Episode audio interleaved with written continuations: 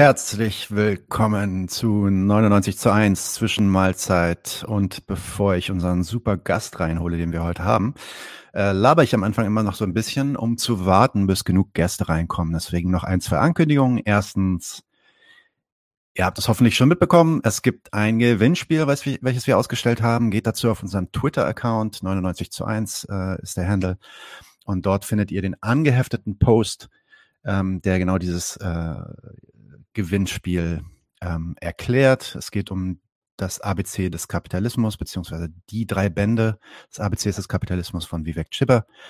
Ähm, der Brumer Verlag war so freundlich, uns dafür zwei äh, Versionen äh, zur Verfügung zu stellen, die wir verlosen unter allen Leuten, die drei Sachen machen, nämlich A, diesen Post sharen und liken, sharen und liken und dann auch noch unsere, unseren Twitter-Account liken. Ähm, ja, ich denke, in ein, zwei Wochen werden wir dann die Verlosung durchziehen, sodass ihr dann die Chance habt, dieses äh, kleine Büchlein in euer Privateigentum einzuführen. Ähm, Bonjour Anko, gibt auch schon die ersten Leute, die hier sind, um zuzuschauen. Ich hoffe, das wird auch gleich noch voller, aber damit wir jetzt erstmal ähm, zum Thema kommen, äh, hole ich direkt mal Fabian rein. Einen Moment. Klick. Hallo Fabian, herzlich willkommen. Hallo Nadim. Ähm, ganz kurze Intro. Wer ist eigentlich Fabian? Ähm, ich habe vor einigen Monaten mal wieder zu viel Zeit auf Twitter verbracht und habe äh, ja, so, eine, so, eine, Debatte verfolgt um, rund um das Thema Klassismus. Und äh, einige, die sich vielleicht mit dem Thema auskennen werden, wissen, dass es da ähm, so eine Gruppe gibt rund um Andreas Kemper, die sogenannte antiklassistische Assoziation, die da äh, sehr viel ja, Aktivismus und Arbeit macht, auch vor allem ähm, ja, ideologische Arbeit, schreibt viele Artikel zu. Und Fabian war immer jemand, der eine sehr interessante für mich und sehr passende marxistische Kritik äh, an genau dieser Klassismus oder Antiklassismus ähm, geäußert hat. Ich fand das super interessant und deswegen habe ich ihn einfach mal angesprochen und gesagt, ey, wir wollen dich im Podcast haben und mal darüber reden. Fabian ist selbst ähm, vom Beruf Politikwissenschaftler oder ausgebildeter Politikwissenschaftler, vom Beruf vielleicht eher Twitter-Troll oder so. kann man sagen, ja. ja kann man ja, sagen, oder? Zwei Beruf. Genau. Ähm, Fabian, äh, fangen wir doch einfach mal ganz kurz an mit so ein bisschen Intro. Was ist eigentlich Klassismus? Was verstehst du darunter oder was, was wird darunter so geführt? Und warum ist der Begriff wichtig für uns Linke? Also ähm, Klassismus bedeutet ähm, Diskriminierung aufgrund sozialer Herkunft. Also das ist, glaube ich, das, worauf man sich einigen kann. Und ansonsten ist Klassismus auch ein bisschen so, ähm, was du draus machst. Denn ähm, was, was an Klassismus vor allen Dingen fehlt, ist halt ein, ein Klassebegriff, der irgendwie definiert ist, könnte man schon sagen. Also Klassismus arbeitet mit einem Begriff von Klasse, der nicht definiert ist, wo man letztendlich relativ willkürlich sagen kann, äh, was für einen selbst Klasse ist. Ähm, zum Beispiel äh, wird da viel eben von äh, Lower Class, Upper Class, Middle Class, Middle Upper Class, Lower Upper Class ähm, gesprochen. Der eine oder andere sagt noch herrschende Klasse oder sozial herrschende Klasse. Jedenfalls ähm, ist es nicht so wirklich definiert, warum ähm, überhaupt der Begriff Klassismus so daran gezogen wird, weil es eigentlich mhm. keinen Klassenbegriff gibt. Mhm. Und äh, das ist eigentlich auch schon der erste Punkt, wo ich als Marxist daran Kritik äußern würde. Also auch unter Marxisten gibt es ja verschiedene Vorschläge, wie man Klasse zu definieren hätte. So, und für mich ist der von Marx immer noch so ein bisschen der, der der entscheidende ist. Und äh, das zielt halt eben auf den, äh, der, den sozioökonomischen Begriff von Klasse ab, der sozusagen ganz klar Klasse im ähm, Verhältnis zwischen sozialen Klassen, zwischen Proletariat ähm, Bourgeoisie und heutzutage könnte man noch sagen Kleinbürgertum verortet. Ne? Also das, die Bourgeoisie sind sozusagen diejenigen, die über Kapital verfügen, über so viel Kapital verfügen, dass sie am Ende Menschen anstellen können und eigentlich ohne eigene Arbeit ihr Einkommen bestreiten können. Und äh, Proletarierinnen sind Lohnabhängige. Sie sind nach Marx doppelt frei. Sie sind einerseits vertragsfrei, sie können bei jedem arbeiten, aber sie sind auch frei vom Kapital. Das heißt, sie sind auch gezwungen zu arbeiten. Und dann heutzutage noch relevant wäre das Kleinbürgertum, die auch in irgendeiner Form äh, Kapital besitzen, aber nur so viel, dass sie sich selbst sozusagen beschäftigen können. Sie besitzen ihre eigenen Produktionsmittel, aber sie müssen hauptsächlich auch von ihrer eigenen Händearbeit leben. Das sind, glaube ich, die drei gesellschaftlichen Klassen, die heute in der westlichen Welt noch relevant sind. Und äh, Klassismus benutzt eher einen Klassenbegriff, der nah dran ist an so äh, bürgerlichen soziologischen Begriffen wie Milieu oder Schicht, ähm, wo man letztendlich von oben herab definiert, was jetzt sozusagen zum Beispiel die Einkommensgrenze ist, ab der man sagt, das ist jetzt irgendwie Upper Mittelklasse. Mhm, das heißt, die, die, ja, wie soll man sagen, so quasi die gängige äh, bürgerliche Definition von Klasse oder auch in der Soziologie ist dann eher die, ist, ist, ist nicht eine, die sich auf die, auf die Produktionsverhältnisse nach Marx bezieht, sondern ist eher eine, die sich an Einkommensgrenzen irgendwie bezieht oder vielleicht sogar an Kultur ne, oder Herkunft. Aus welchen, aus ja. welchen Bezirken kommst du, in welchen Milieus hast du gelebt und so weiter. Und genau. da geht's dann gar nicht, genau. Es geht gar nicht so wirklich um die, um die, um die Verortung in dem System der Produktion, sondern es geht eher, das ist eher eine Identität und keine Relation, um die es da geht, richtig? Ja, so einfach kann man das nicht sagen. Also natürlich sagen, es, es gibt sehr viele verschiedene Autorinnen und Autoren, die diesen Klassismusbegriff benutzen. Und die machen das alle auch mehr oder weniger unterschiedlich, so in den Details. Und äh, es gibt auch viele, die sagen, naja, es hat auf jeden Fall schon was auch mit der Position im Produktionssystem zu tun. Mhm. Nur wird diese äh, Position jetzt äh, nicht wirklich erläutert. Ne? Also da wird jetzt nicht gesagt, ähm, äh, eine soziale Klasse macht das und das aus, als ne? und deswegen äh, ist das und das eine soziale Klasse. Sondern da kann man zum Beispiel auch äh, sagen, okay, Obdachlose sind eine soziale Klasse oder ähm, äh, eine bestimmte Berufsgruppe kann man auch als eine Klasse bezeichnen. Ne? Also das ist wirklich ziemlich willkürlich. Das kann man letztendlich machen, wie man möchte. Ja? Also und natürlich ähm, hat Klasse auch eine kulturelle Dimension und auch eine, ähm, ich sag mal, eine subjektive Komponente. Das ist auch im Marxismus so, muss man dazu sagen. Ne? Also es, man spricht ja im Marxismus von Klasse an sich und Klasse für sich. Damit meint man ja eigentlich auch, also an sich, okay, es gibt halt nun mal die doppelt freien Lohnarbeitenden. Es gibt Menschen, die müssen, um existieren zu können, arbeiten oder heutzutage noch zusätzlich vielleicht Sozialtransferleistungen beziehen, weil sie es aus ihren eigenen Mitteln, aus ihrem eigenen Besitz heraus nicht existieren können. Sie sind also abhängig. Ne? Also abhängig entweder davon, dass ihnen irgendjemand eine Arbeit gibt oder abhängig davon, Sozialtransfer zu beziehen. Und dann gibt es noch Klasse für sich. Das heißt, nach der marxistischen Theorie, dass die Proletarierinnen und Proletarier erkennen, dass sie eben diese Klasse an sich sind und daraus äh, ein Gemeinschaftsgefühl entwickeln und dann zur politischen Tat schreiten und äh, im Marxismus dann eben dazu übergehen, in äh, Klassenverhältnisse an sich abzuschaffen. Also zum politischen Subjekt werden quasi und dann genau. als Klasse tatsächlich agieren können. Ne? Genau. Ähm, mhm. und äh, im Klassismus ist, glaube ich, auch eins der großen Ziele, ähm, dass tatsächlich irgendwie diese Klassen auch zum politischen Subjekt werden, aber eben eher auf Grundlage von äh, relativ willkürlich ausgewählten äh, Gemeinsamkeiten. Da kann man sich sozusagen dann selber dafür entscheiden, welcher Klasse man irgendwie angehört und was man für sich selber als das Relevanteste in Bezug auf die eigene Klassenposition äh, ansieht. Ne? Also in der Diskussion wird halt zum Beispiel viel Arbeiterkinder äh, gesagt oder Arbeiterinnenkinder. Und äh, was aber jetzt ein Arbeiter ist oder eine Arbeiterin nach der Definition wird nicht so oft gesagt.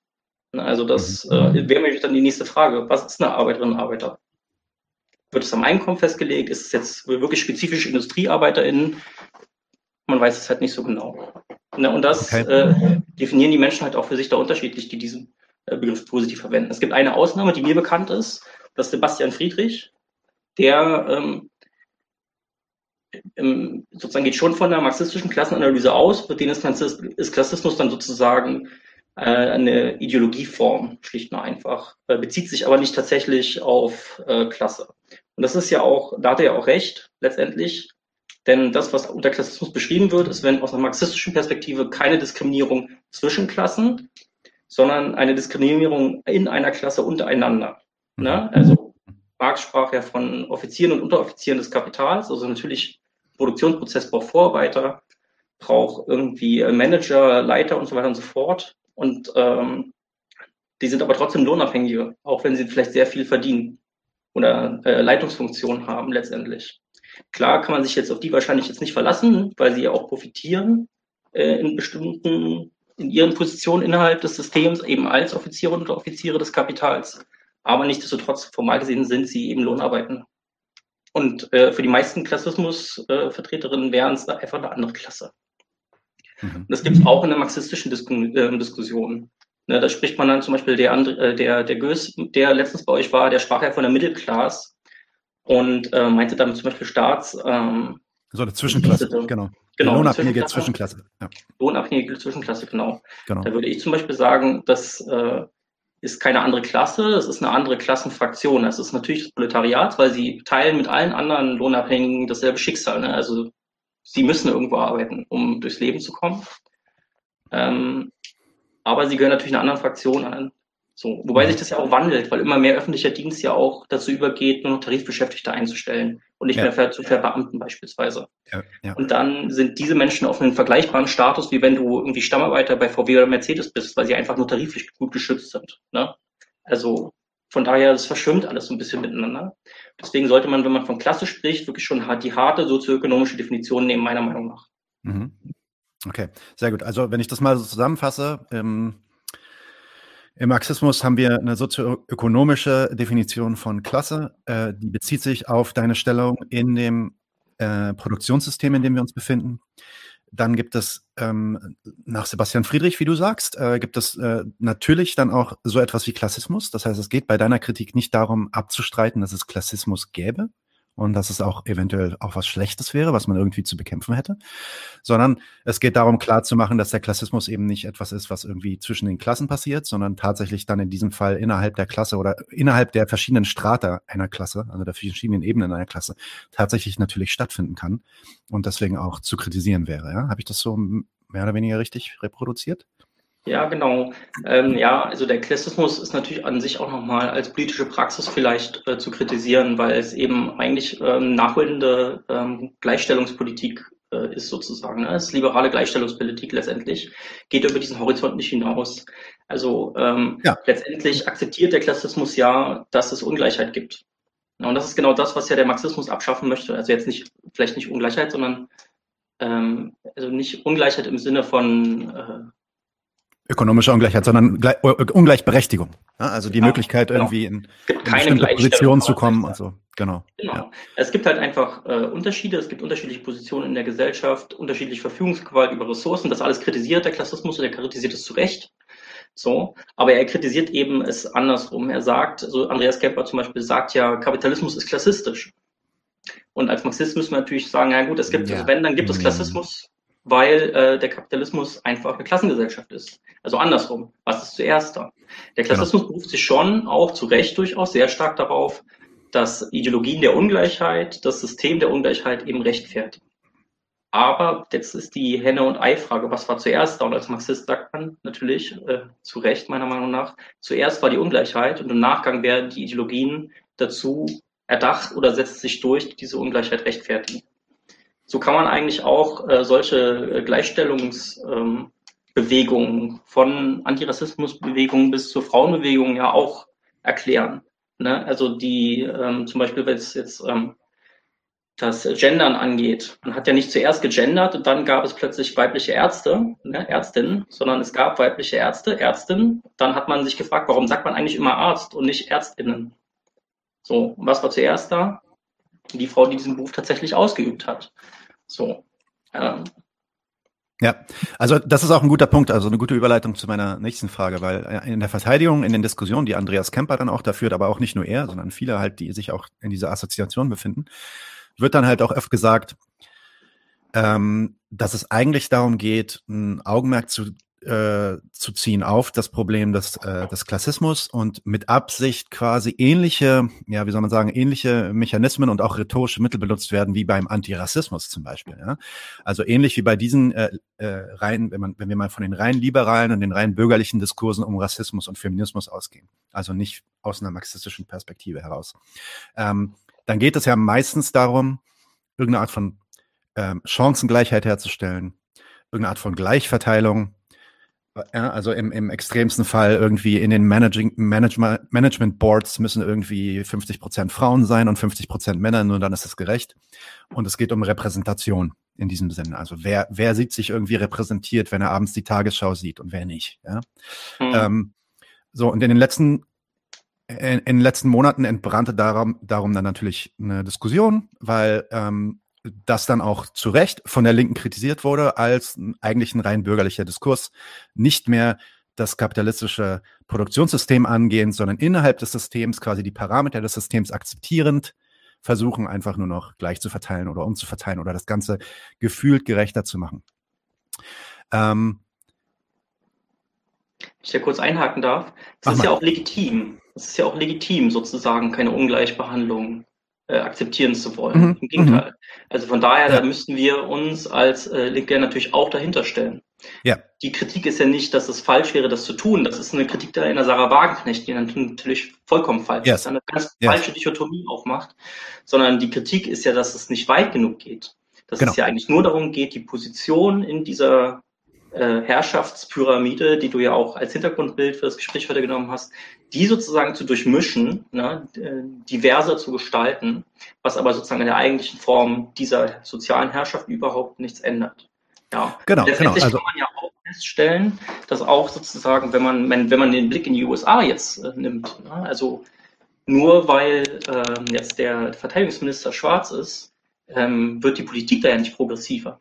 Ne, oder also das ist ja auch kein Automatismus und das ist, glaube ich, auch oft, was da so mit, mitschwingt, die Annahme nämlich, dass wenn da nur genug Betroffene irgendwie sitzen, dass äh, die dann eben entsprechend auch Politik für die Betroffenen machen, ohne zu bedenken, dass ja eigentlich diese Identitätspolitik in dieser Hinsicht auch einen inneren Widerspruch hatten. Einerseits sagt sie, du kannst nicht über uns sprechen, weil du bist nicht betroffen, aber dann unterstellt sie aber auch, dass alle Betroffenen genau dieselbe Meinung, genau dieselbe Perspektive teilen, was natürlich nicht so ist. Weil da und, eben und, das, und dass diese, und dass diese Perspektive sich auch nicht verändert, dadurch, dass du zum Beispiel auf einmal in einer anderen Position bist, dass du, dass du immer diese Identität beibehältst und dein ganzes Leben lang äh, für diese Werte weiterkämpfen wirst. Ne? Ähm, ja. Aber genau, also da, ich wollte es auch, also um das mal klarzustellen, weil einige Leute zuschauen, wenn ich sage liberal, meine ich das nicht abwertend. Ja, für mich sind liberale Werte definitiv ähm, ja, auch, auch eine, eine, eines der Kernstücke im Marxismus nämlich die Idee, dass die liberalen Werte clashen mit dem Produktionssystem, in dem wir uns befinden. Und um dann die liberalen Werte zu erfüllen, müssen wir in ein neues Produktionssystem, aka Sozialismus oder Kommunismus. Und ähm, das heißt, wenn ich sage, wenn ich sage liberal, meine ich damit nicht irgendwie, äh, ja, die sind alle so dämlich und die gucken. Ich weiß, wenn ich das meine, dann, dann meine ich äh, bis dorthin und nicht weiter. Also genauso wie du es formuliert hast, nämlich dann zu sagen, okay, es geht um diese Durchmischung, es geht nicht um die Abschaffung des eigentlichen Systems, welches diese Ungleichheiten erzeugt. Zumindest wird an, wird an dem Punkt dann theoretisch irgendwann Schluss gemacht. Und deswegen gibt es dann halt viele Diskussionen um Quoten und um, um äh, Gendern und so weiter. Und das ist auch alles richtig. Also äh, auch überhaupt nicht abzulehnen. Aber die Frage ist halt, ähm, auf, und da kommen wir dann wieder Richtung Sarah Wagenknecht, äh, auf, welcher, auf welcher Basis sollte linke Politik ähm, äh, funktionieren, beziehungsweise auf welcher Basis sollte sie aufbauen und versuchen, diese Identitätsposition quasi mit einzubeziehen. Und ähm, ja, das war, das war quasi dann auch meine Frage an dich, inwiefern du die Antiklassismusbewegung in, in eigentlich einem größeren Kontext siehst der Identitätspolitik oder der Frage rund um die Identitätspolitik, die ja vor allem jetzt auch im letzten Woche, in der letzten Woche wieder heiß entbrannt ist rund um Sarah Wagenknecht. Ja, ja, also ähm, diese Ismen, also der Klassismusbegriff, der kam ja auch selber auf in genau in den Zeitraum, wo halt äh, der Begriff von Sexismus und auch von Rassismus ähm, populär geworden ist. Ne? Also es ist ja in den USA schon äh, eine längere Diskussion als bei uns.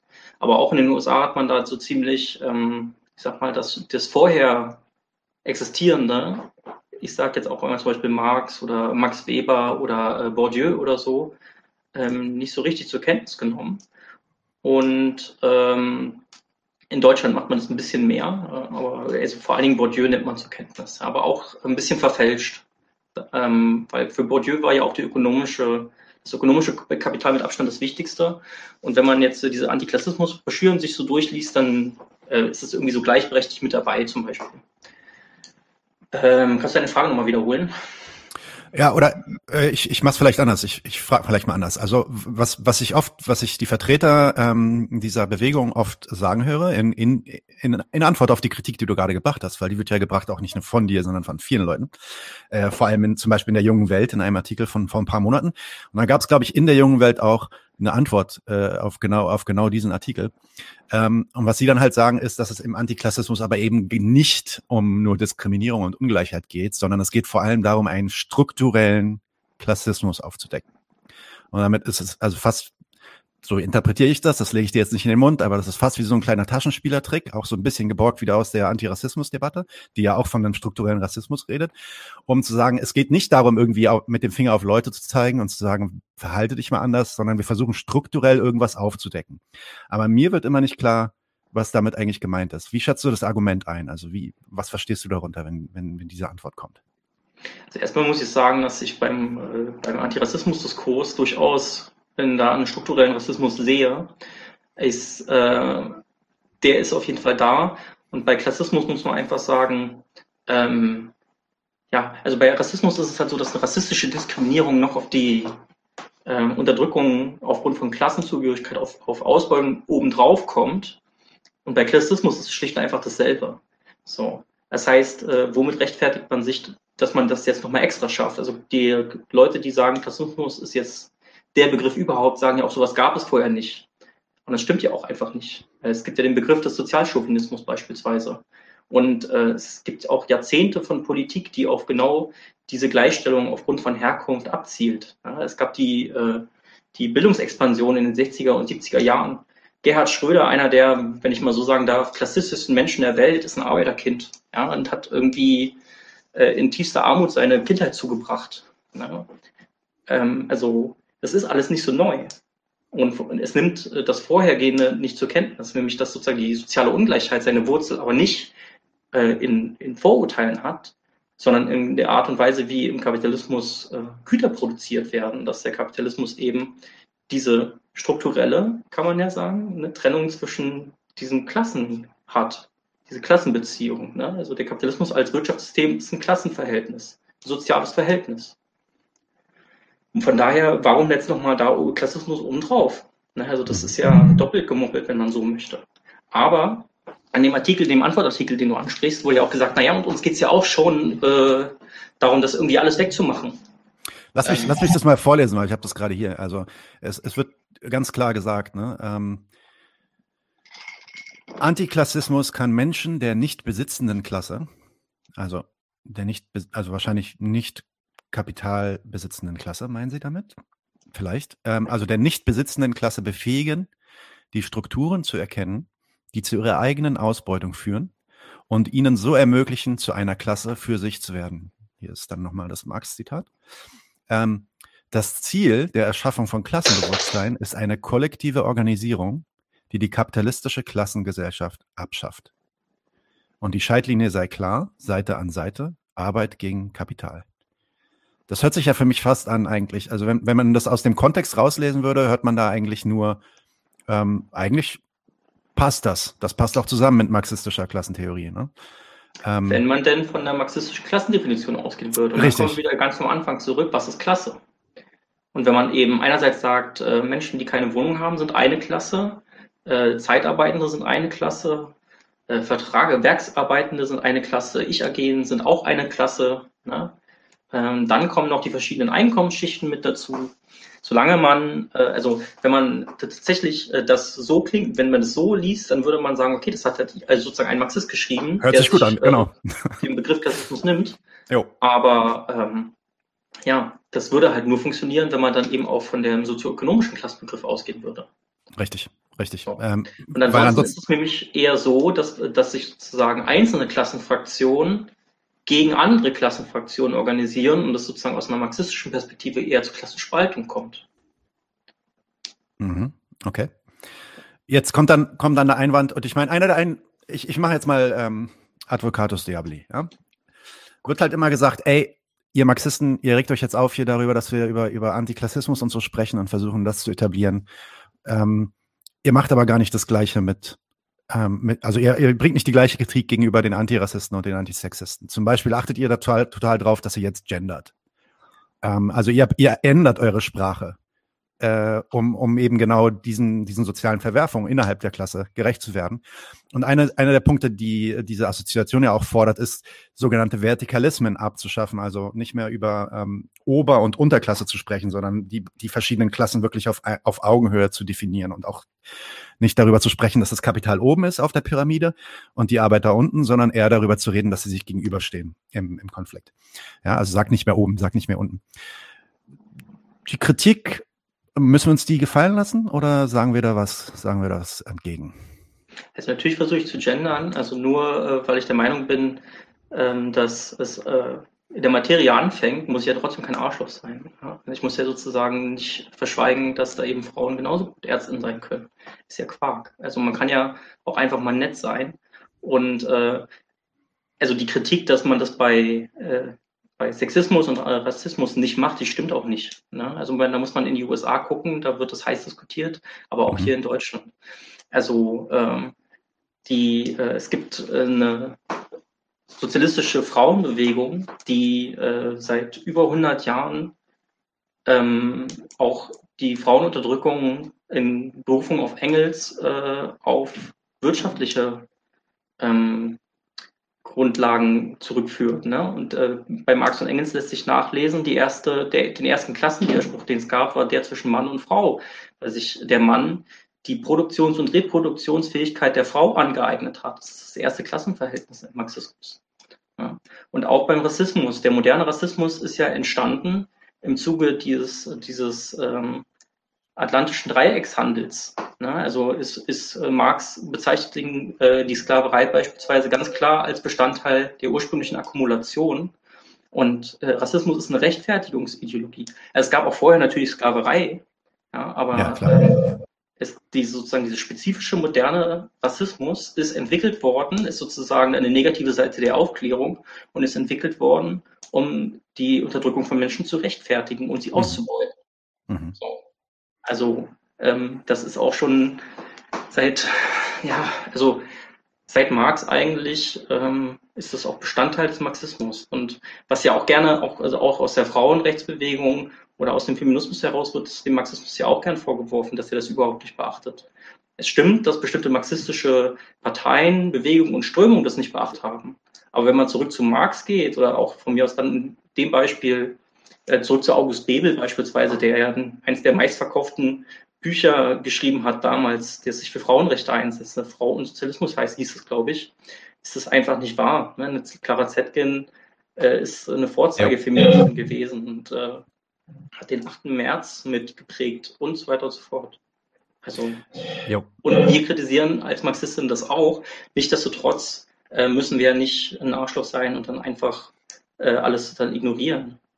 Okay, aber, aber das würde ja dafür sprechen, dass wir so das, ähm, ja, ich will, ich will nicht Word Policing sagen, weil das ist immer gleich so ein rechter Begriff, aber dass wir schon die, so die Aufforderung an Sprachänderung von den Antiklassisten ähm, ernst nehmen und sagen, okay, wir müssen ja kein Arsch sein, dann hören wir jetzt auf, über, über oben und unten zu sprechen in dem Klassengefüge. Gut, dass du das nochmal sagst. Es gibt aber ein Oben und Unten. Also ich muss jetzt kein Arsch sein und ich kann jetzt sozusagen, muss jetzt Leute nicht irgendwie abwerten aufgrund ihres Verhaltens, irgendwie sie als Assi oder ähnliches beschimpfen. Das wäre nämlich klassistische Sprache nicht im Duktus und es ist halt einfach beleidigend. Ähm, das, das mache ich nicht, aber nichtsdestotrotz kann ich ja sozusagen nicht gleichzeitig verschweigen, dass es tatsächlich ein Oben und ein Unten gibt. Ja, und dass das eben Strukturmomente in dieser Gesellschaft sind. Und das ist ja, also im Endeffekt, im Endeffekt eine Herrschaftshierarchie. Und ähm, also, ne, also die, die Eigentümer der Produktionsmittel bestimmen so ziemlich einig, also das meiste, was in deinem Leben so abgeht. Und deine äh, Selbstbestimmungsfähigkeit ist da relativ eingeschränkt. Das heißt, wir werden auf eine gewisse Art und Weise in diesem Produktionssystem beherrscht. Ja, genau. Also man kann ja unterscheiden zwischen sozialer und politischer Herrschaft. Ne? Also mhm. Äh, politisch können wir wählen gehen. Aber mhm. wenn wir zu unser, in, auf unsere Arbeit gehen, dann, dann ist, sind das diktatorische Verhältnisse, die gegebenenfalls rechtlich reguliert worden sind. Mhm. Ja gut, aber sozusagen ein bürgerliches Recht gab es auch in der Monarchie, ohne dass man wählen durfte. Ja, also da kann man genau, machen. genau. Und da, da ist dann dem Willen des, des Kapitalisten, der Kapitalisten unterworfen. Ja. Und politisch genau. können wir ein bisschen wählen, aber eben auch nur der Handlungsspielraum, den der Staat hat, der ist halt eben auch nur in einem gewissen Rahmen gegeben, weil der nämlich gleichzeitig eben auch abhängig ist vom so Kapital. Ne? Seine Steuerbasis ist einfach zum Henker zum Beispiel dran. Genau, meine Antwort wäre dann an, an, an dieses Argument, wäre dann, warum in so einer Situation dann nicht von oben und unten sprechen, nämlich von den Regierenden und den Regierten in dem Fall oder den Beherrschten und äh, Herrschenden. Das ähm, ist verschleiernd, wenn man das äh, verschweigt, sage ich jetzt mal. Richtig. Also ja. das ist ja eher kontraproduktiv eigentlich. Mhm. Genau. Ja, das ist aber auch tatsächlich eine, eine Besonderheit, die man äh, nicht bei allen äh, Klassismus-Theoretikerinnen findet. Dieses okay. äh, oben und unten mit diesem Häuschen und so. Mhm. Ähm, ich will noch mal ganz kurz in den Chat äh, reinrufen, wenn ihr irgendwelche Fragen habt oder irgendwelche Kommentare. Ihr könnt gerne hier mit reinschreiben. Wir gucken uns das an und wenn was passt, dann äh, äh, werden wir die natürlich beantworten. Das heißt, macht ruhig bitte. Äh, ich komme zu meiner nächsten Frage. Wir haben das auch schon so ein bisschen angekratzt, so und du hast, glaube ich, auch gerade eine eine sehr gute Sache gesagt, nämlich ähm, dass, dass äh, diese Art von, ich, ich nenne das mal ganz bewusst, diese Art von äh, Identitätspolitik auf diesen Ismen basierend, und ich meine das nicht abwertend, ja, auch wenn das ein abwertender Begriff ist heutzutage, kann in bestimmten Praktiken dazu führen, dass sich die Klasse auch entlang dieser Linien spaltet und dann eben die Solidarisierung in dieser Klasse ähm, damit unterwandert wird. Und das ist ja zumindest auch so, also wenn man, ich habe das Wagenknecht-Buch nicht gelesen, ähm, ich habe einige Ausschnitte gelesen, die für mich unerträglich sind und ich habe echt keinen Bock mehr auf die Dame. Also ist, ich positioniere, oute mich, oute mich hier direkt. Also sorry, aber über Wagenknecht sollten wir aufhören zu reden, glaube ich. Ähm, wir müssen natürlich über sie reden, weil sie ist halt noch da. Ähm, ja. Aber, aber zumindest, also wenn man, wenn man, wenn man hinter diese hinter diese Rhetorik und ihre offensichtliche Propaganda auch äh, schaut, dann ist das natürlich auch einer ihrer Kritikpunkte, den sie versucht zu bringen. Nämlich die Idee, dass ähm, Identitätspolitik ohne ein Fundament in ökonomischer Kritik eventuell dazu führen kann, dass wir den Kontakt verlieren zur, zur marxistischen Arbeiterinnenklasse und dass wir damit dann nicht mehr handlungsfähig sind und auch als linke Partei quasi nicht, nichts mehr anzusagen haben. Ne? Ähm, und da, von meiner Seite zumindest, sehe ich, ist schon definitiv eine Kritik, die wir auf der Linken führen müssen. Äh, oder eine Diskussion, die wir auf der Linken führen müssen. Ähm, inwiefern Identitätspolitik passt oder nicht passt oder bis zu welchem Grad und wie wir sie, wie wir, wie wir Identitätspolitik tatsächlich leben und ausleben und auch in der Partei, in der Partei quasi und in der Bewegung ähm, fördern oder nicht befördern. Was ist so dein Punkt dazu? Was, was, was ist deine Meinung zu dem Sarah Wagenknecht-Debakel äh, von letzter Woche? Vielleicht kannst du dafür auch nochmal ein, zwei Sätze sagen. Und wie vereinst du so diesen scheinbaren Widerspruch, der ja immer so als Widerspruch irgendwie beschrien wird, Identitätspolitik versus Klassenpolitik? Also was, wie machst du da für dich irgendwie Sinn draus. Ja. Vielleicht erstmal einen kleinen Fun-Fact. Also dieser Begriff Klassismus, der wird ja oft den Furies zugeschrieben, also einer schwarzen feministischen Gruppe von Lesben. Und die Furies haben ja auch argumentiert, dass der Klassismus äh, die Einheitsfront der Frauen verhindert. Zum Beispiel. Das vielleicht nur am Rande, so als kleiner mhm, äh, Gag. Und das zeigt vielleicht auch ein bisschen äh, das Problem von wenn man jetzt tatsächlich anhand wirklich nur einer, also erstmal muss man sagen, Identität ist ja nicht eine Sache, sondern Identität ist so eine Art Schichtsystem.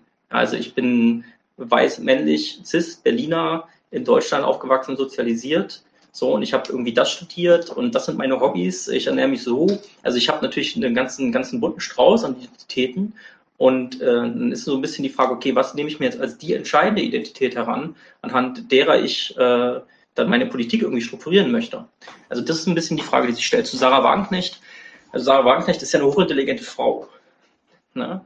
Und wenn die ja, behauptet, wenn die behauptet, die Löhne sinken wegen Migration und die Gewerkschaften sind geschwächt worden wegen Migration, dann weiß sie es eigentlich besser. Also sie ja. macht da eine bewusst eine falsche Dichotomie auf.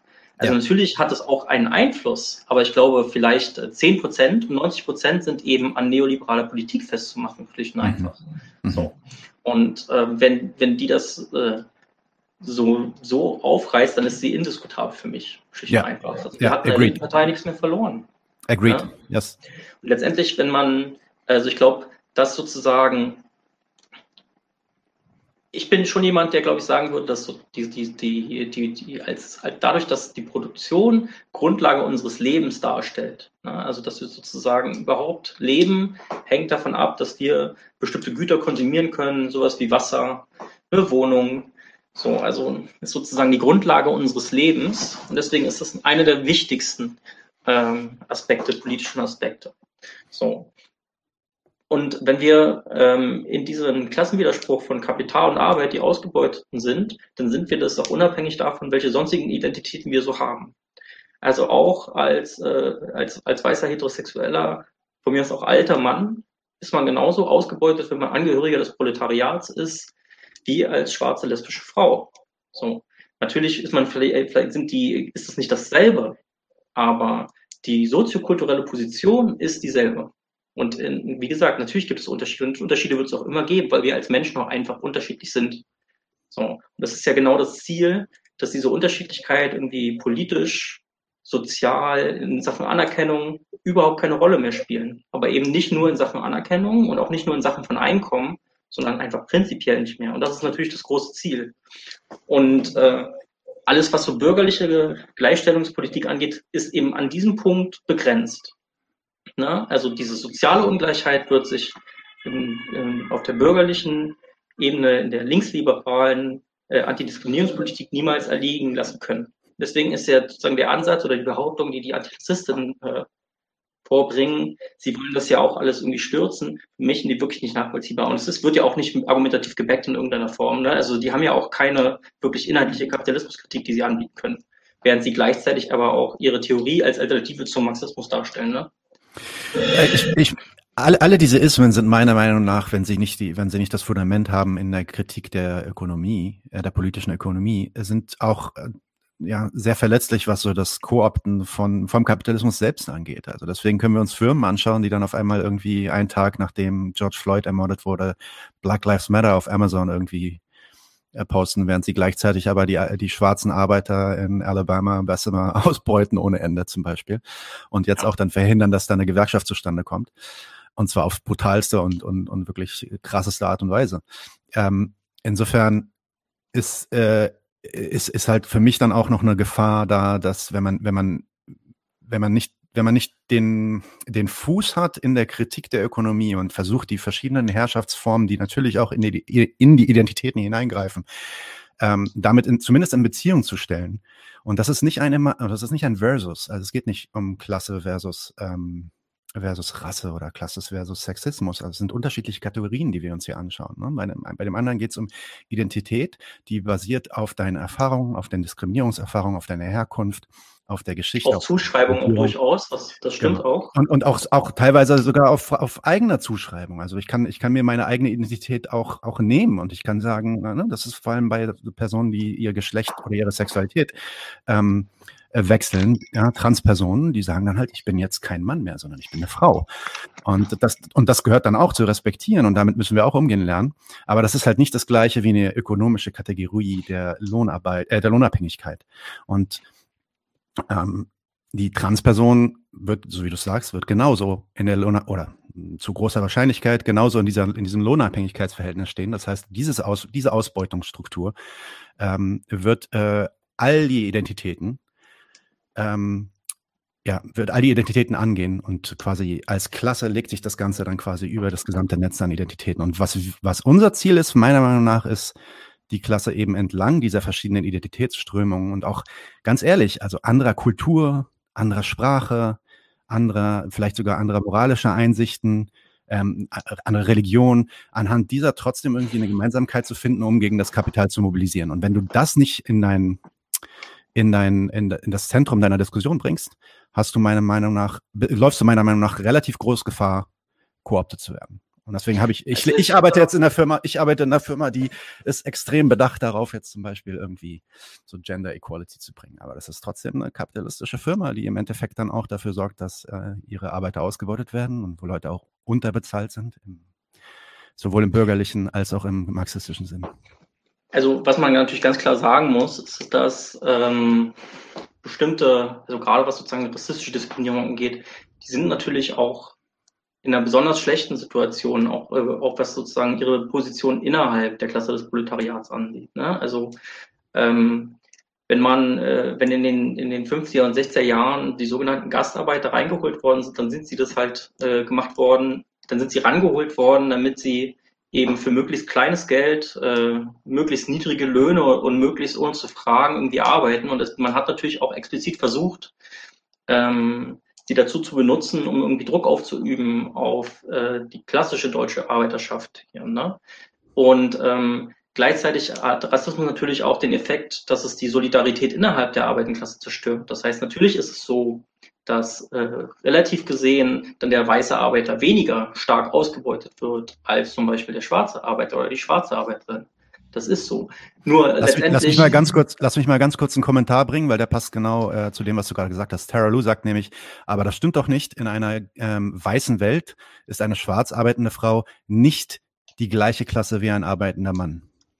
Doch, das ist dieselbe Klasse, aber eine andere Klassenfraktion beispielsweise. Ne? Also wenn du ähm, als äh, Pflegekraft aus Vietnam nach Deutschland äh, eingeflogen wirst, kaum Deutsch sprichst, äh, wenn du dann Deutschunterricht bekommst von einem Arbeitgeber, nur in dem Kontext, dass du irgendwie alte deutsche Menschen irgendwie pflegen kannst und genug mit ihnen kommunizieren kannst, damit die dir irgendwie sagen können, was sie haben wollen. Äh, ansonsten aber keinerlei Ahnung hast von deinen Rechten, von deinen Arbeitsrechten zum Beispiel und auch gleichzeitig natürlich das für dich ein sozialer Aufstieg ist, in Deutschland zu den Unterbezahlten zu gehören, denn äh, bist du natürlich dieselbe Klasse, aber du hast eine schlechtere Position innerhalb dieser Klasse. So.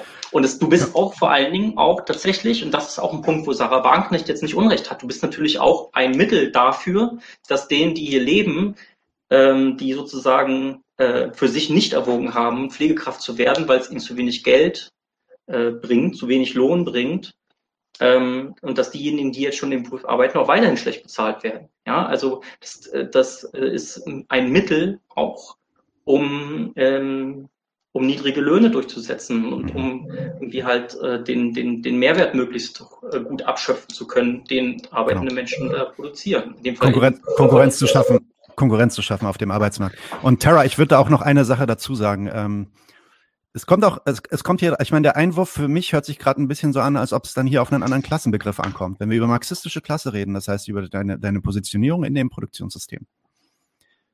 Bist du lohnabhängig? Hast du selber Kapital und hast du selber Produktionsmittel, über die du verfügen kannst? Ja oder nein?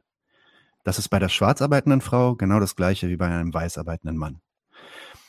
Aber es gibt natürlich innerhalb dieser Klasse, und das hat Fabian auch gerade gesagt, gibt es Stratifizierung. Das heißt, es gibt dann unterschiedliche Privilegien, die Leute, die in dieser Klasse äh, sind, äh, genießen und andere Leute nicht genießen, basierend auf ihrem Geschlecht, basierend auf ihrer Rasse und äh, auch, auch basierend auf ihrer Sexualität zum Beispiel und anderen Merkmalen. Ja?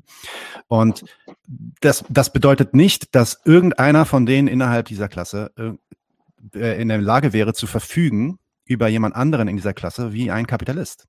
Das heißt, ich kann die anderen in dieser Klasse nicht ausbeuten, indem ich zum Beispiel den Mehrwert ihrer Arbeit äh, appropriiere und mir nehme. Ja? Also da kommt es dann wirklich drauf an, ob, was, für, was dein Klassenbegriff ist. Weil wenn dein Klassenbegriff ein bürgerlicher ist und wo es dann darum geht, inwiefern hat die schwarze Frau mehr Zugang, hat, hat die schwarze Frau mehr, mehr Gehalt oder weniger Gehalt, wird mehr diskriminiert oder weniger diskriminiert.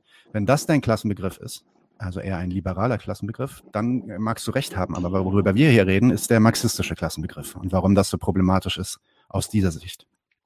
Übrigens von einer, von einer, einer Klassenpolitik, äh, die diese Differenzen ähm, auch berücksichtigt, muss man natürlich auch erwarten, dass wir uns für die Schwächsten unserer Klasse einsetzen. Und das sind eben gerade auch diese äh, Migranten, migrantischen Frauen insbesondere, aber auch eben andere Menschen.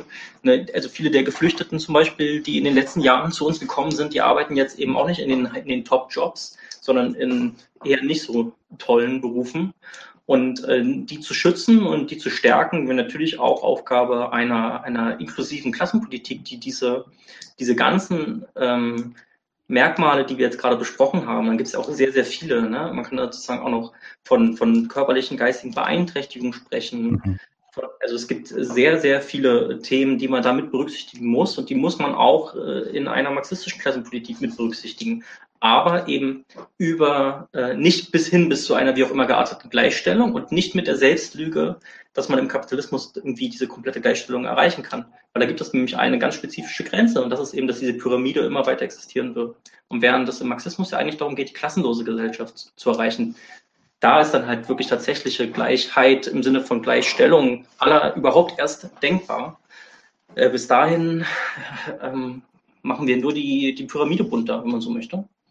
Mhm. Und ähm, das, das kann nicht das Ziel sein. Also das heißt, ich als Marxist würde mich jetzt auch nicht dafür einsetzen, dass es einen, einen höheren Anteil von Frauen in Vorständen äh, gibt, weil mich das überhaupt nicht interessiert, weil mich interessiert äh, die Arbeiterin, die unten an der Basis arbeitet. Deren Position möchte ich als Marxist verbessern und ich möchte mich nicht von irgendwelchen Liberalen dafür einspannen lassen, dass äh, ja, also dass äh, da irgendwie die an der an der Futter, am Futterdruck des Kapitals dann sozusagen da auch mal Platz nach Quote frei wird.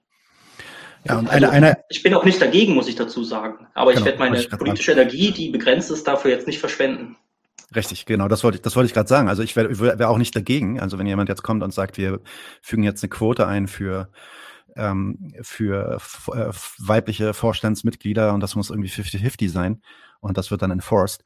Ich wäre nicht dagegen. Ich würde mir aber garantiert keine Illusion machen, dass es irgendwas an unserem Produktionssystem äh, überhaupt nur in Gefahr bringen würde. Ja? Ähm, das, ist, das ist halt dann der Unterschied.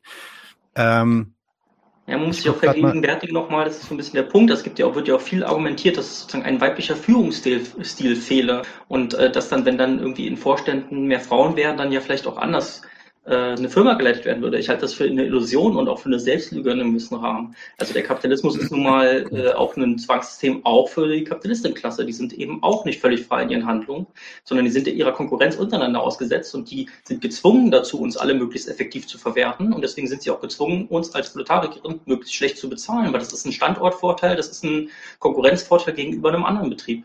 Genau, es geht nicht, es geht nicht um, es geht nicht um die Individualisierung von Problemen und deswegen kannst du die Probleme auch nicht lösen, indem du Individuen irgendwie ansprichst und denen sagst, sorry, red mal anders oder verhalte dich irgendwie anders, sondern es geht um eine Abschaffung des Systems.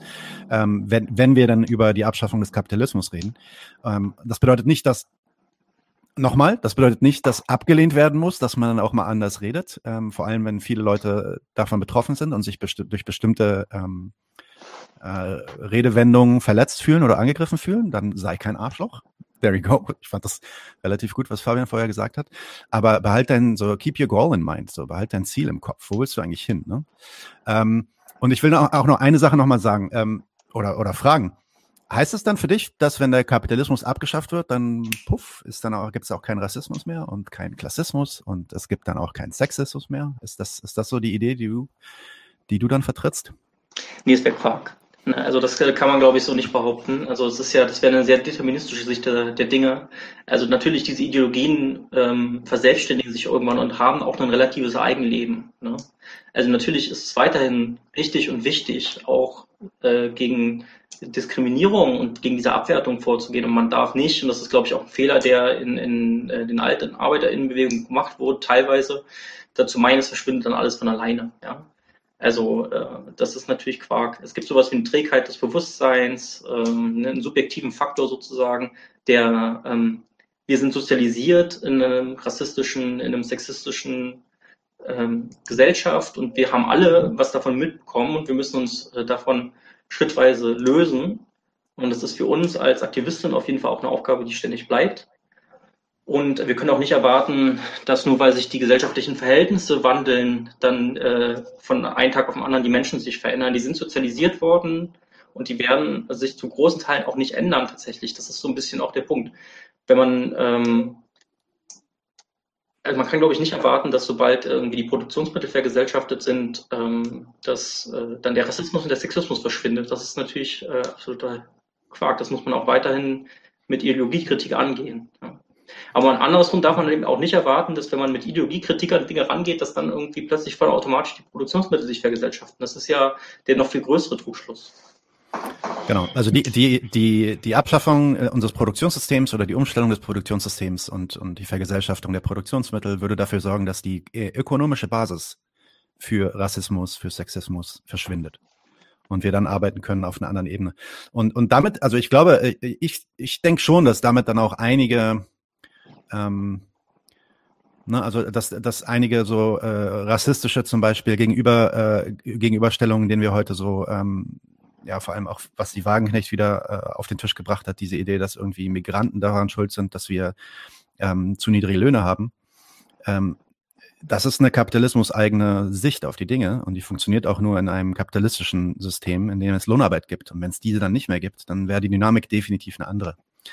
Ähm, Das sagt die Wagenknecht ja sogar auch dann, zumindest hat sie es früher auch selber gesagt, ne? Also tatsächlich, dass sie äh, meinte, ja gut, die Errungenschaften, die wir jetzt als Arbeiterbewegung bisher haben, machen so jetzt nur Sinn, weil wir die Grenzen dicht machen können. So. Ähm, das ist ja so ihre Argumentationslinie. Ne? Ja. Äh, die aber auch falsch ist, meiner Meinung nach. Ja, ja.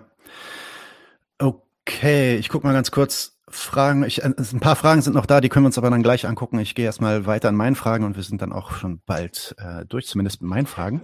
Ja, wenn das ähm, mal kurz das Licht an, wenn es okay ist. Mach mal. Im Dunkeln ist gut munkeln.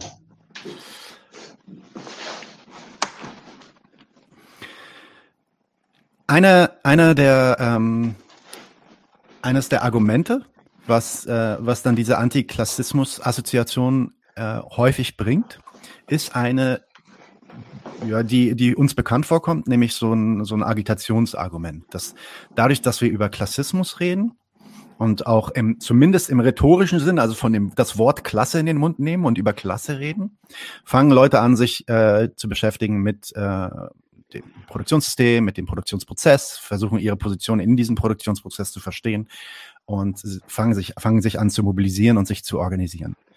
Ähm, das ist so ein bisschen die Idee, äh, die die Antiklassisten dann immer bringen, wenn kritisiert wird von links, wenn von, Marx, äh, von Marxisten kritisiert wird. Und ich, mich würde interessieren, was du davon hältst. Inwiefern du, inwiefern du da Mobilisierungs- und Organisationspotenzial siehst in diesem antiklassistischen Diskurs. Ja. Ja, also auch da wieder, ne, es kommt darauf an, von was für einem Klassenbegriff man ausgeht. Wenn man sozusagen sich als Klasse organisiert und dann damit aber letztlich nur eine Klassenfraktion gegen die andere mobilisiert, dann hilft uns das, glaube ich, nicht weiter, weil perspektivisch natürlich schon gesellschaftliche Mehrheit. Also wir sind die Mehrheit. Die Mehrheit der Menschen ist lohnabhängig. So, ähm, aber wir müssen halt auch sozusagen den Großteil davon in irgendeiner Form davon überzeugen, dass die gesellschaftlichen Verhältnisse geändert werden müssen. Wenn man aber jetzt sozusagen gezielt nur auf eine Teilgruppe dieser Lohnabhängigen zugeht und die dann als Klasse organisiert und dann eben teilweise auch noch gegen andere Teile der Klasse, dann glaube ich, ist das nicht so erfolgsversprechend. Trotzdem glaube ich, dass die Klassismusdebatte äh, gut ist, also äh, sagen wir mal ambivalent. Also einerseits äh, befördert sie ja einen falschen Klassenbegriff, der auch tatsächlich diesen, diesen Widerspruch zwischen Kapital und Arbeit, also zwischen den sozioökonomischen Klassen, total verschleiert, weil es eben einen, äh, sag mal, der Klassismus-Theorie ist ja relativ simpel und leicht zu verstehen und damit auch hat, hat sie auch das Potenzial, sehr populär zu werden und damit eben auch einen falschen Klassenbegriff sehr populär zu machen. Das ist die Gefahr, die mit dabei ist. Andererseits sprechen wir jetzt endlich mal wieder ein bisschen mehr über Klasse und das ist auf jeden Fall was, was äh, diese Diskussion leistet. Und von daher ist sie, äh, na, wie soll ich sagen, ein Ärgernis und eine Chance zugleich. Ne? Also ich ärgere mich schon wirklich sehr stark darüber, dass äh, vorhergehendes Wissen auch mit dem Verweis, mit dem bisschen absurden Verweis darauf, dass dieses Wissen ja im Kontext von Herrschaft irgendwie entstanden sei, ähm, völlig ignoriert wird. Ne? Also das, das ärgert mich schon, aber gleichzeitig denke ich, das ist halt auch wieder mal etwas, wir sprechen endlich wieder über diese Thematik. Und das ist, glaube ich, etwas, was halt gerade sozusagen nach dem, dem Untergang der Sowjetunion und äh, nach der Wende, wo dann auch Francis Fukuyama dann irgendwie geschrieben hat, es ist jetzt hier irgendwie das Ende der Geschichte mit äh, Demokratie und Liberalismus und äh, Kapitalismus. Ähm, das ist in den letzten Jahrzehnten sehr zu kurz gekommen. Insofern, dadurch, dass es heute in den Feuilletons diskutiert wird, haben wir vielleicht dann sozusagen in zehn Jahren eine größere Menge an Menschen in, an wichtigen Positionen, die diese Diskussion auch geführt haben und daher auch mit einem gewissen Wissen über diese Thematik äh, politisch arbeiten können beispielsweise. Mhm. Genau, sehr gut. Und ich meine, am Ende ist es deswegen auch genauso wichtig, dass wir uns mit der Kritik dort nicht zurückhalten, damit dann halt in zehn Jahren dann auch die richtigen Diskussionen geführt werden und es nicht nur darum geht, irgendwie die, äh, weiß ich nicht, die unterbezahltesten ähm, der, ja, das würde er nicht mögen, wenn ich das sage, aber der Unterklasse quasi ähm, äh, in die Vorstände reinzuholen zum Beispiel, ja, sondern dass es darum geht, eben diese, dieses Produktionssystem zu attackieren. Da ähm, müssen wir uns auch keine Sorgen machen. Also ich meine, bei, also klar, es gibt natürlich sowas wie Habitus und das äh, spielt auch tatsächlich eine Rolle, aber ähm, letztendlich in bestimmten gesellschaftlichen Positionen, also im Wissenschaftsbetrieb oder also überall, wo es drauf ankommt, suchen die auch die Kapitalisten nach kompetenten Leuten und nicht äh, nach ihren Neffen und Nichten irgendwie. Also wenn man tatsächlich, also klar, es werden einem sehr, sehr viele Steine in den Weg gelegt und es ist definitiv, der Aufstieg ist definitiv viel, viel härter, wenn man von unten kommt. So. Aber, ähm, und, das, und diese Förderung sozusagen, das, was viele Antiklassismusaktivisten äh, fordern, ist auch richtig und wichtig und die sollten wir uns auch zu eigen machen, diese Forderung. Ne? Also wir müssen auch für mehr Chancengleichheit sorgen, aber wir dürfen dabei nicht aufhören. Das ist halt das Entscheidende. Ja, ja. So, ich meine, meine letzte Frage, die hast du schon teilweise beantwortet, aber ich glaube, es wäre wär ganz gut, wenn wir das vielleicht nochmal so als Abschluss bringen. Nämlich die Idee, dass wir, wir müssen, wir müssen ja durchaus Strategien und Taktiken entwickeln, um Menschen auch in den ärmer, ärmsten und vor allem prekärsten Lebensverhältnissen auch zu erreichen und in unsere Bewegung quasi äh, einzuladen. Und, und Studien zeigen halt auch vor allem, dass Personen in diesem Segment, so die niedrigsten Einkommenssegmente, am meisten dazu neigen, nicht politisiert zu sein ähm, also, also auch so generell über so politi also politische Diskurse schwerer zu erreichen sind. Einfach deswegen, weil sie auch einfach so krass viel zu tun haben, krass viel Stress haben, krass viel unter Druck sind, gar nicht, gar nicht die Zeit haben, sich irgendwas, irgendeinen Podcast anzuhören oder so ein Quatsch, ja. Ähm, wie wäre denn deine Strategie, äh, wenn wir, wenn wir genau diese äh, Milieus auch erreichen wollen, über die der Antiklassismus ja redet, äh, zu Recht?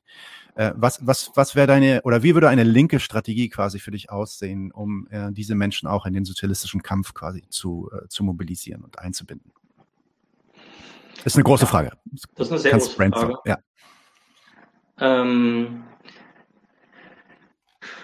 naja, also vielleicht, äh, ich glaube, und äh, die Frage wurde auch schon beantwortet, und zwar denke ich am besten von Gramsci tatsächlich. Ne? Also ähm, Gramsci äh, übrigens selber aus sehr, sehr armen Verhältnissen, ähm, ähm, italienischer Marxist, äh, vor, äh, leider vor in den 30er Jahren gestorben, äh, aufgrund der Haftbedingungen äh, unter Mussolini, also vom Faschismus ermordet, kann man glaube ich sagen.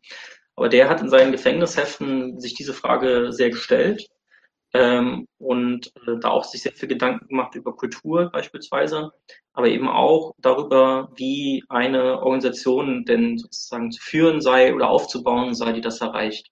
Ja? Und ich glaube, man muss sich erstmal, also die Linke hat natürlich einen, trotzdem tatsächlich ein Problem, was die Klass, äh, Klassismus-Leute ja auch richtig feststellen. Es ist natürlich schon teilweise sehr stark akademisiert und von akademisch gebildeten äh, Leuten ähm, dominiert. Die führen teilweise sehr abstrakte Debatten, die uns in der Sache überhaupt nicht weiterhelfen. Ne? Also auch zum Beispiel der, der, äh, der Wert jetzt äh, im Produktionsprozess entsteht oder erst über den Austausch und was jetzt irgendwie in der russischen Ausgabe des Kapitals oder in der zweiten französischen Ausgabe oder der deutschen Ausgabe da genau zu geschrieben wurde von Marx, ist, glaube ich, eine Diskussion, die einfach äh, irrelevant ist für politische Praxis. Ja? Was aber nicht irrelevant ist, ist, und da kann ich vielleicht bei der Gelegenheit nochmal den Kommentar von Tara Lu da einblenden. Äh, Nee, Merk äh, die Privilegien sind Merkmal der Klasse. So, was aber ähm, Merkmale der Klasse, und das ist halt das Wichtige, sind aber nicht sozusagen, dass man bestimmte Privilegien innerhalb einer Klasse hätte, sondern Merkmal der Klasse des Proletariats ist, ich bin frei von Produktionsmitteln und daher angewiesen, mich bei irgendjemandem zu verdingen und meinen Lebensunterhalt zu verdienen, aber gleichzeitig bin ich frei, mir auszusuchen, bei wem es ist relativ frei, weil der muss mich ja auch wollen. Und genau das macht den Aspekt sozialer Herrschaft aus. Und meine Klassenposition ist diese, weil ich doppelt frei bin. Frei von Produktionsmitteln. Ich kann mich nicht selber anstellen. Ich kann meinen Unterhalt nicht für mich alleine mir irgendwie verdienen. Aber gleichzeitig frei darin, mir auszuwählen, bei wem ich mich ausbeuten lasse. Das ist das, was äh, das Proletariat ausmacht. So. Genau.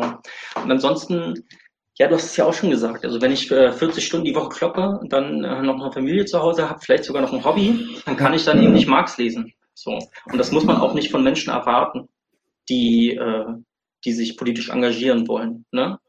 Ähm, das heißt, ähm, man muss sozusagen aber natürlich die richtige Theorie, und ich würde sagen, Marx hat die, richtige Theorie vorgelegt, popularisieren. Ne? Und ich glaube, so ein Podcast, wie ihr den macht, äh, finde ich wirklich richtig gut, weil ihr das nämlich auch genau richtig macht. Ihr popularisiert dieses Wissen, damit man eben auch, äh, wenn man ansonsten relativ wenig Zeit hat und die knappe Freizeit, die man hat, dann eben für politische Praxis aufwenden möchte, eben äh, die, die richtige Theorie schon im Hinterkopf hat und dementsprechend auch weiß, wer der Gegner ist. Zum Beispiel eben nicht äh, jetzt primär äh, die Person, die irgendwie 500 Euro mehr im Monat verdient als ich, sondern eben äh, die, der Kapitaleigner, die Kapitaleignerin, die sich schön bunten macht mit meiner Arbeit. So. Und dass das, das dieser große Widerspruch ist. Und man muss sich natürlich auch im Klaren sein, dass man jetzt einen Manager, nur weil er halt formal auch lohnabhängig ist, jetzt wahrscheinlich nicht zu seinen Verbündeten zählen wird. Das ist natürlich auch klar. Ne? Also die profitieren überproportional von diesem System und die wird man nicht auf seine Seite kriegen. So, aber man sollte halt vielleicht aufhören, sich untereinander zu streiten, damit man eben irgendwann auch so eine, so eine kritische Masse bildet, die was verändern kann und Druck ausüben kann. Und die klassische Arbeiterinnenbewegung war da sehr erfolgreich, muss man an der Stelle auch nochmal sagen. Mhm. Ne? Also, dass wir hier jetzt überhaupt sitzen, äh, dass mal überhaupt sozusagen ähm, akademische Bildung geöffnet wurde, hat viel damit zu tun, was die klassische Arbeiterinnenbewegung für uns schon gemacht hat, Sozialsystem und so weiter und so fort, hat viel erreicht in den vergangenen 100 Jahren und äh, das Erreichte steht unter Beschuss derzeit. Ja. Und äh, teilweise versucht man eben diesen Beschuss dadurch zu kaschieren, dass man eben dann aber teilweise sagt, naja, aber dafür diskriminieren wir jetzt weniger. Das heißt, ihr verdient alle noch Scheiße, aber diese, guck mal, da diese zwei guten Jobs, da kommt eine Frau hin und der andere ist ein schwarzer Mann. So, ist so jetzt okay für euch, dass wir euch weiter ausbeuten, oder? So, und das ist halt so ein bisschen äh, ja. der Punkt. Mich, mich als Migrant interessiert es auch nicht, ob äh, Southern Shabley irgendwie äh, in, in, der, in der Regierung sitzt und sich 10.000 Euro Uhren leisten kann oder so. Das ist nicht das, was mich interessiert. Ich bin auch nicht dagegen. Äh, soll sie, soll, also gut für sie, so I don't care. Aber das ist noch nicht das, äh, ist noch nicht das, was ich eine Errungenschaft nennen würde im antikapitalistischen Kampf eben. Ähm, Leute, ich will euch in dem Chat nochmal Gelegenheit geben, Fragen zu stellen. Gucken ziemlich viele Leute zu. Falls ihr irgendwas sagen wollt, ähm, haut rein. Ich habe hier nur eine Frage, die ich ganz gut beantworten könnte, die ist aber ein bisschen äh, off-topic, aber vielleicht gar nicht so off-topic. Ja. Wie verhindert man eine Persönlichkeitsstörung, wenn man einen Job täglich mit der besitzenden Klasse zu tun hat und direkte Interessen der Kapitalisten durchzusetzen hat? Das ist tatsächlich bei mir der Fall. Insofern, ähm, ich hoffe, ich bin noch nicht persönlichkeitsgestört. Aber am, äh, am Ende äh, musst du, du musst halt irgendwie, du musst auch in diesem System irgendwie leben und die Idee, dass du äh, innerhalb von deiner Lebenszeit dieses System tatsächlich auch noch abschaffen wirst. Wir, sollten für kämpfen, aber ob das, ob das dann so äh, noch passiert, äh, ist, eine, ist eine Frage, die man sich stellen kann. Ne? Und ähm, am Ende äh, würde ich dich an deiner Stelle, also wenn du in so einer Situation bist, mach dich nicht fertig. Ähm, du musst, du musst leben. Niemand sollte dich dafür angreifen, ähm, solange du dich halt äh, auf der politischen Seite engagierst, auf der anderen Seite. Äh, Glaube ich, brauchst du dir keine großen Sorgen zu machen. Fabian, was sagst du dazu? Schöne, es gibt dieses schöne Adorno-Zitat, ne? Also es gibt kein richtiges Leben im Falschen. Das wird auch überstrapaziert oft, äh, aber es stimmt letztendlich. Ne? Also wir sind ja als Einzelne und als Individuen sind wir ja der Gewalt dieser Klassenherrschaft total ausgeliefert. Deswegen geht es ja gerade darum, dass wir eine kritische Masse bilden. Ne? Und dass wir uns nicht spalten lassen und dass wir gemeinsam an einem Strang ziehen. So, das heißt, subjektiv stehen wir alle vor denselben Problemen, die sich aber auch subjektiv nicht lösen lassen. Wir müssen sie kollektiv lösen, zusammen. Ne? Und äh, das ist, glaube ich, auch das, äh, das ist auch das, was Marx sagt, das ist auch das, was die Antiklassismus, antiklassische Aktion sagt. Genau. Und das ist auch äh, genau die richtige Antwort. Wir müssen zusammen politisch äh, aktivieren wir müssen halt sozusagen die Differenzen, die wir untereinander haben und auch die relativen äh, Positionen in diesem System der Ausbeutung, die wir haben, die müssen wir untereinander, miteinander solidarisch versöhnen, um dann gegen den gemeinsamen Feind angehen zu können. Ja, und das bedeutet natürlich auch, dass zum Beispiel wir als Männer uns äh, zurücknehmen, äh, wenn Frauen reden und so weiter fort. Äh, ne? Also quotierte Rednerinnenlisten, also in Geschichten, dass wir sozusagen auch bewusst den Unterdrückten äh, Raum geben.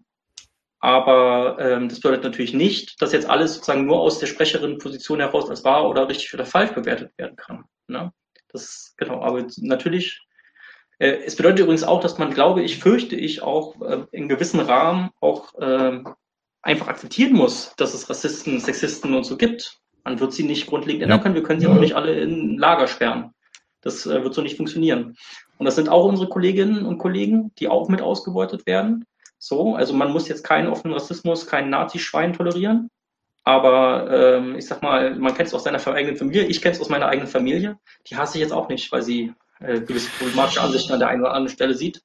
Die wir müssen versuchen, diese problematischen Dinge politisch zu neutralisieren. Das ist, glaube ich, das Entscheidende. So. Ich weiß nicht genau, wer das geschrieben hat. Vielleicht war es sogar Marx selbst oder vielleicht war es Engels. Ich hatte irgendwann mal was gelesen, was mich, was mich ziemlich bewegt hat. Nämlich die Aussage, dass wir, dass, dass wir alle Opfer sind der, der, der Klassenherrschaft oder des Klassensystems, in dem wir uns befinden. Sogar die Klasse der Kapitalisten. Sogar dort macht es keinen Sinn zu individualisieren. Sogar dort macht es keinen Sinn, irgendwie persönliche Leute zu hassen. Du kannst Jeff Bezos hassen, du kannst Elon Musk hassen, weil die irgendwie Scheiße posten oder weil die sich irgendwie kacke verhalten oder so, kannst du machen, kein Problem. Aber wenn du generell auf Basis der, der Stellung, die sie in diesem, Bezie äh, in diesem System beziehen, sie als Person hast und nicht das System, dann äh, wird dein Hass ins Leere laufen.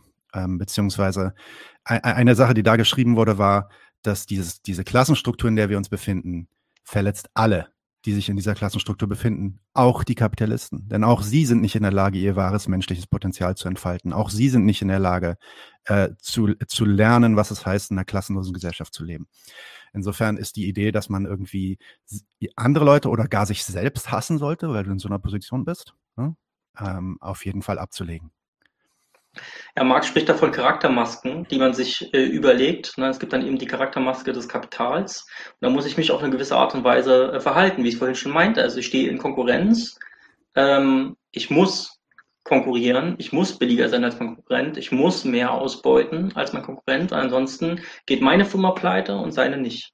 So oder ihre Firma pleite und meine nicht.